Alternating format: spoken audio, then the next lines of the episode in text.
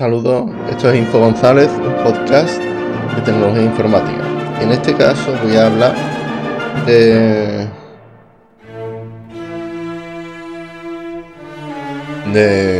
métodos de pagos por internet. Y es que hacía tiempo eh, una amiga de, de, un conocido mío me dijo de que quería tener una, una cuenta bancaria, quería comprar por internet, quería tener una cuenta bancaria, pero quería que, que no se enterara nadie, etcétera. Eh, pues vamos, que no se enterara nadie, que no se enterara el marido, pero bueno. La cosa es que, que yo en esta ocasión voy a hablar de ese de este, de este tema acerca de, de cómo comprar por internet y diré de que lo primero que tienes que tener para comprar por internet es una cuenta bancaria. ¿Cómo tengo una cuenta bancaria? Pues según el país en el que vivas, tú pones en Google o Google, según el país en el que estés, se pronuncia de una manera. Eh, tú pones en Google, digamos, cuenta bancaria. Y ah, eh, allí aparecen varios tipos. Eh, nos fijamos si, si esa página es de confianza, es decir, investigamos en foros. básicamente vemos que esa, que esa página es un banco lo mejor conocido de nuestro país que ofrece una cuenta bancaria online. O por ejemplo, si, nos lo ofrece desde el Google Play, nos fijamos que tenga bastantes puntos positivos. En fin, eh, sitios donde, donde no opine la gente y donde no, se sepa, no, haya opiniones de, de apps ni nada. Yo no recomiendo descargarla ni recomiendo dar los datos.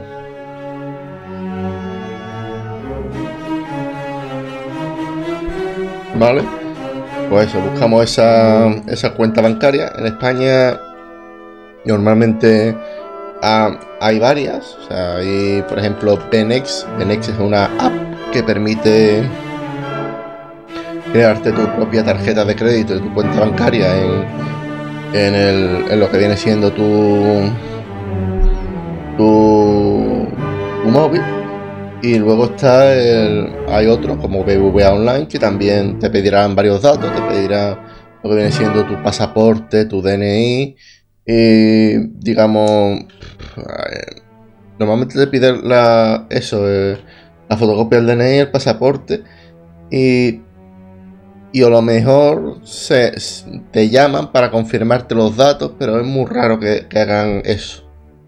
Eh, debemos de esperar hasta que se haga efectiva la cuenta, que, básicamente se dará, se dará de alta entre 7 y 15 días. Una vez creada la cuenta, debemos pedir la tarjeta de débito, que no hay que confundir con la de crédito. La de débito nos conecta la tarjeta con el saldo de nuestro banco.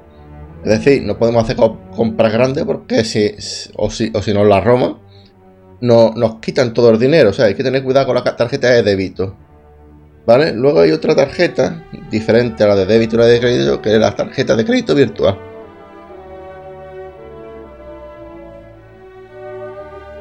Repito, tarjeta de, de crédito virtual.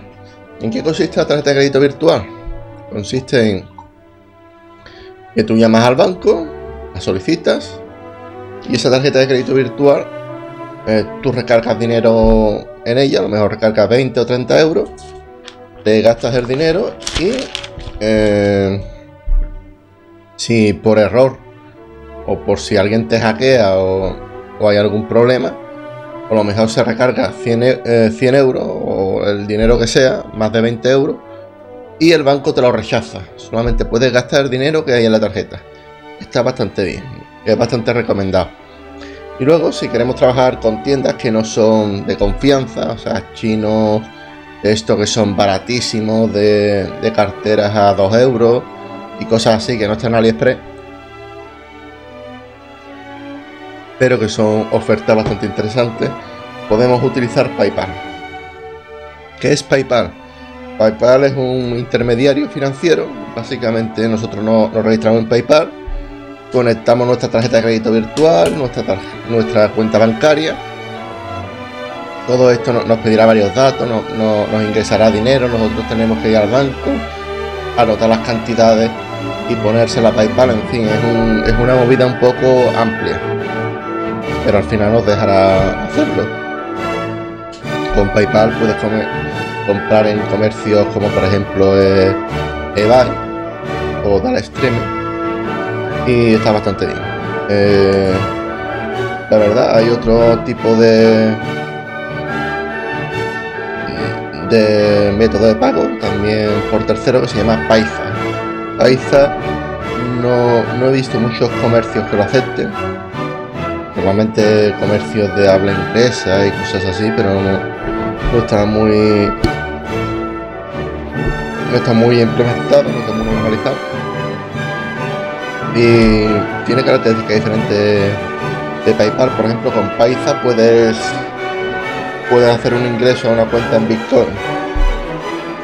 Pero bueno, que Bitcoin eso ya es otra otra historia y total tengo el segundo post mío es de Bitcoin y de los contratos inteligentes. Si a alguien le, interesa más el tema, pues puede investigarme más, puede investigar más por ahí. Sin más me despido. Eh, me alegra de que, de que este post lo estén escuchando bastante gente, sobre todo de Argentina y de, de Panamá y, de algunos de otros de América. Muchas gracias por todo el apoyo. Un abrazo enorme y nos vemos en el próximo podcast. Saludos.